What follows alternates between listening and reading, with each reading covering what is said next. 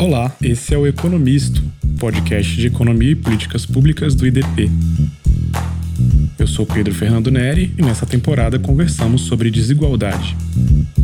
Essa semana é semana de eleições municipais no Brasil e a gente tem um episódio um pouco diferente hoje no Economisto. A gente recebe um candidato a vereador, na verdade, um economista candidato a vereador, para falar sobre plano diretor e desigualdade, que é o tema dessa nossa temporada. A gente recebe o Matheus Hector, formado em economia pelo INSPER. Olá, Matheus, obrigado por estar com a gente hoje. Olá a todos os ouvintes aí do Economista. Um prazer muito grande estar conversando com você e com essa audiência tão qualificada para levantar um debate super importante que é a questão de urbanismo e como que a gente consegue melhorar a regulação das nossas cidades. Felizmente o urbanismo foi um assunto que ficou em segundo terceiro plano, mas agora eu tenho certeza que o debate está melhorando e a gente vai conseguir fazer muita coisa por aqui. Matheus, você é candidato a vereador nessas eleições do próximo fim de semana, mas as suas propostas diferem bastante das que a gente ouve outros candidatos e eu te chamei aqui porque eu acho que elas são atraentes para uma audiência mais acadêmica como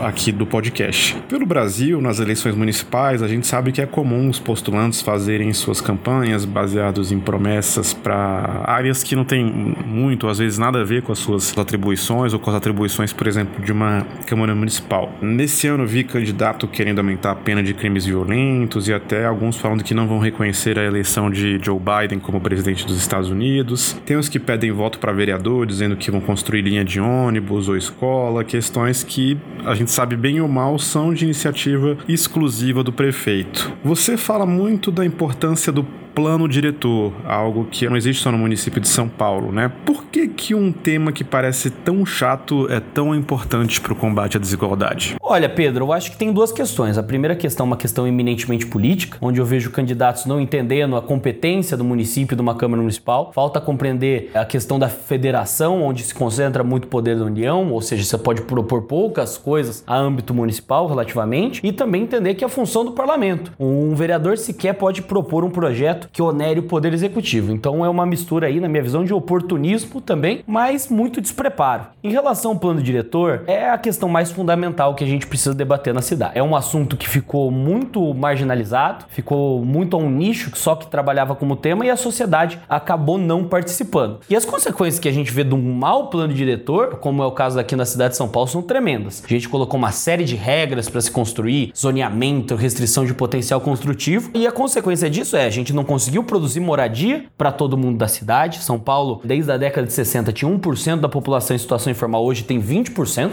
Então, essas restrições fizeram que a informalidade prosperasse e, sobretudo, nas regiões mais distantes do centro da cidade. Então, as pessoas acabam tendo que se locomover longas distâncias porque estão longe dos empregos, estão longe da cidade formal. Isso acaba gerando trânsito, poluição, destruição das áreas de meio ambiente e todas essas questões que eu espero aí poder falar mais para frente. Legal, Matheus. Agora Agora, você recebeu alguma atenção aí da imprensa nas últimas semanas depois de defender o fim do Jardim Europa? Toda grande cidade deve ter um bairro ou um conjunto de bairros que se comparam ao Jardim Europa. Explica para quem é de fora de São Paulo o que é o Jardim Europa, o que você quis dizer com essa afirmação, por que bairros como esses deveriam acabar e por que isso é importante para quem mora na periferia. É uma grande briga que eu entrei, paguei um grande preço por isso, mas mas de forma alguma me arrependo. Para quem não conhece, o Jardim Europa é uma região mais nobre da cidade de São Paulo, fica muito próximo entre as duas principais avenidas, entre a Faria Lima e a Avenida Paulista. Então tá numa região assim super privilegiada. Porém, é uma região que até hoje tem um zoneamento exclusivamente residencial e unifamiliar. Ou seja, você só pode ter casas, geralmente no caso são casas grandes, o que impede que mais pessoas morem por ali. Então são medidas como essas, né, que impedem que São Paulo tenha densidade, ou seja, que mais pessoas morem nas regiões centrais e gastem menos tempo no trânsito e tudo mais. Por que, que você tem uma região zoneada no coração de São Paulo onde mais pessoas poderiam estar morando e mais próximas aos empregos? Porque existe um lobby muito forte da associação de moradores, né? É o que a gente chama aqui como os NIMBYs, os Not in My Backyards, não no meu quintal, que são grupos organizados que acabam influindo na elaboração do plano diretor e fazendo lobby para que as coisas se mantenham como estão. A A sociedade inteira paga por isso, né? A gente vê estudos do economista Ciro Birdeman que mostra que uma cidade que adota um modelo de zoneamento, ela pode ter um aumento até de mais de 30% na sua taxa de informalidade. Então é aquela coisa que nós economistas falamos muitos dos interesses difusos versus a ação concentrada dos agentes. Então a gente precisa realmente dar a voz para quem não está nesse debate, né?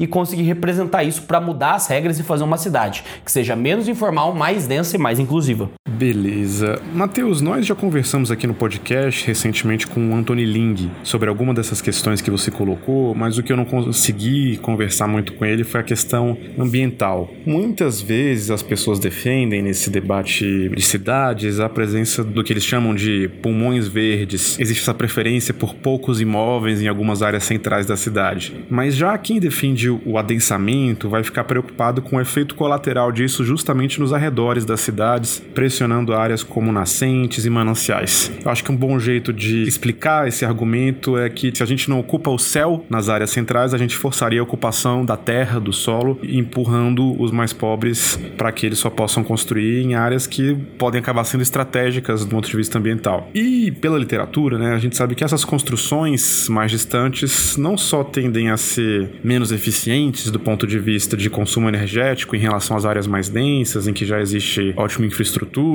como elas tendem também a forçar os habitantes desses lugares mais distantes a, claro, se deslocar por maiores distâncias, queimando mais combustível fóssil. Plano diretor pode afetar essas questões? A gente pode imaginar talvez interesses convergentes entre ambientalistas e grandes construtoras e incorporadoras nessa questão de plano diretor? Questão ambiental ela é fundamental e eu gostaria de começar minha resposta com uma frase assim muito lapidária. As florestas de concreto acabam protegendo as florestas de verdade. Então o que, que acontece? Ah, a gente não pode mudar o Jardim Europa aqui, essas regiões, porque tem muitas árvores e são pulmão da cidade. Isso não é verdade. O pulmão da cidade é toda a mata nativa que está em volta dela. Então, se você pega hoje, o que, que aconteceu na cidade de São Paulo? A gente colocou as restrições para se construir, as pessoas tiveram que morar cada vez mais longe, mais longe, mais longe, mais longe. E hoje, como a cidade não tem mais para onde crescer na zona leste, na zona norte, na zona oeste, a cidade cresce para a zona sul. E a zona sul é onde fica a região de manancial da cidade de São Paulo. Então a gente tem hoje 240 condomínios que são irregulares, feitos à beira da represa e feito pelo próprio crime organizado. Então o que, que acontece na prática? Você coloca restrições para se construir e a cidade vai destruindo as matas reais, as matas nativas. Sem contar que o espraiamento gera poluição, as pessoas ficam mais dependentes do carro, você tem um aumento de trânsito e isso também é ruim pelo meio ambiente. Então a gente precisa inverter essa lógica. Debate-se muito questões acessórias, como canudinho e tudo mais na política urbana, e a gente não entrou na discussão difícil de fato, mas também é uma discussão complicada, porque você tá batendo de frente, sim, com gente muito poderosa e gente que, assim, é perigosa de fato. Mas aqui eu não tenho muito medo. E outra coisa que eu gostaria de ressaltar é que é uma falsa dualidade que passa na cabeça das pessoas. Você pode ter uma região densa e que seja arborizada. Você pega, por exemplo, Central Park, um parque no meio da cidade com densidade dos dois lados. Você pode pegar, por exemplo, regiões até da própria cidade de São Paulo, como Higienópolis, Santa Cecília, são regiões urbanizadas e tem alta densidade. Então, isso é uma falsa dicotomia que os NIMBs criam para tirar a real atenção do debate. Ótimo. Matheus, um tabu que a gente vê ainda né, nas discussões de urbanismo e desigualdade no Brasil são os estacionamentos. Alguns acham que cobrar estacionamento prejudica os mais pobres, já do outro lado da discussão tem aqueles que acham que a ocupação gratuita dos carros nessas grandes áreas das cidades, né, os estacionamentos, representa uma própria privatização do espaço público em benefício das elites. E nesse debate a gente tem ainda a discussão dos efeitos de segunda ordem de termos de milhares de veículos no lugar de edificações, de calçadas ou de outras infraestruturas. Para você, cobrar estacionamento de área pública pode ser uma medida de combate às desigualdades? Olha, Pedro, eu acho que não tem nada mais caro para uma cidade que um estacionamento grátis. E isso reflete muito a ideia de política urbana que foi traçada aí nos últimos anos no Brasil. A gente incentivou, seja por lobby da indústria automotiva ou seja por uma falta de visão dos planejadores urbanos, o carro como principal ferramenta de transporte. E a gente já sabe pelas evidências que o carro é o transporte menos sustentável e o transporte que também mais gera trânsito na cidade. Mas voltando à questão do estacionamento, que veio essa discussão nos últimos dias, você tem as evidências que mostram que se você tem estacionamento grátis dentro do bairro, o que que acontece? A pessoa ela tem um incentivo de ficar rodando para procurar uma vaga gratuita. E isso, além de incentivar as pessoas a usarem um carro, ela também aumenta o trânsito. Então o que a gente vê é estacionamento grátis, ele pode aumentar em até 50% o trânsito no miolo de bairro. Então é uma coisa assim, terrível, péssima para a cidade. E pega o caso de São Paulo. João Melhado, grande amigo meu, ele fez um estudo, São Paulo cidade estacionada, onde ele mostra os erros na concessão que a gente teve do estacionamento público na zona azul no caso, né? A prefeitura ela perdeu o controle das áreas próximas à calçada, poderiam ser adaptadas para ciclofaixa, para o próprio transporte coletivo ou até mesmo como iniciativas que a gente está vendo aqui do Ocupa Rua, que é você colocar as mesas dos restaurantes nas vagas de garagem. Isso já está sendo feito em várias cidades do mundo para se adaptar à pandemia, mas acho que é uma política que vem para ficar. Então a gente precisa redimensionar essa questão do espaço urbano. Se você tem um espaço ali, que ele sirva para as pessoas, que ele sirva para melhorar a mobilidade e não que seja um subsídio ao transporte individual. Agora, um outro tema que os chamados economistas urbanos têm opiniões impopulares são os tombamentos. No Brasil foi marcante alguns anos atrás aquele movimento no Recife para evitar empreendimentos imobiliários na área do Cais Estelita, sob o argumento de que a memória da cidade precisaria ser preservada, por exemplo. Do outro lado dessa conversa,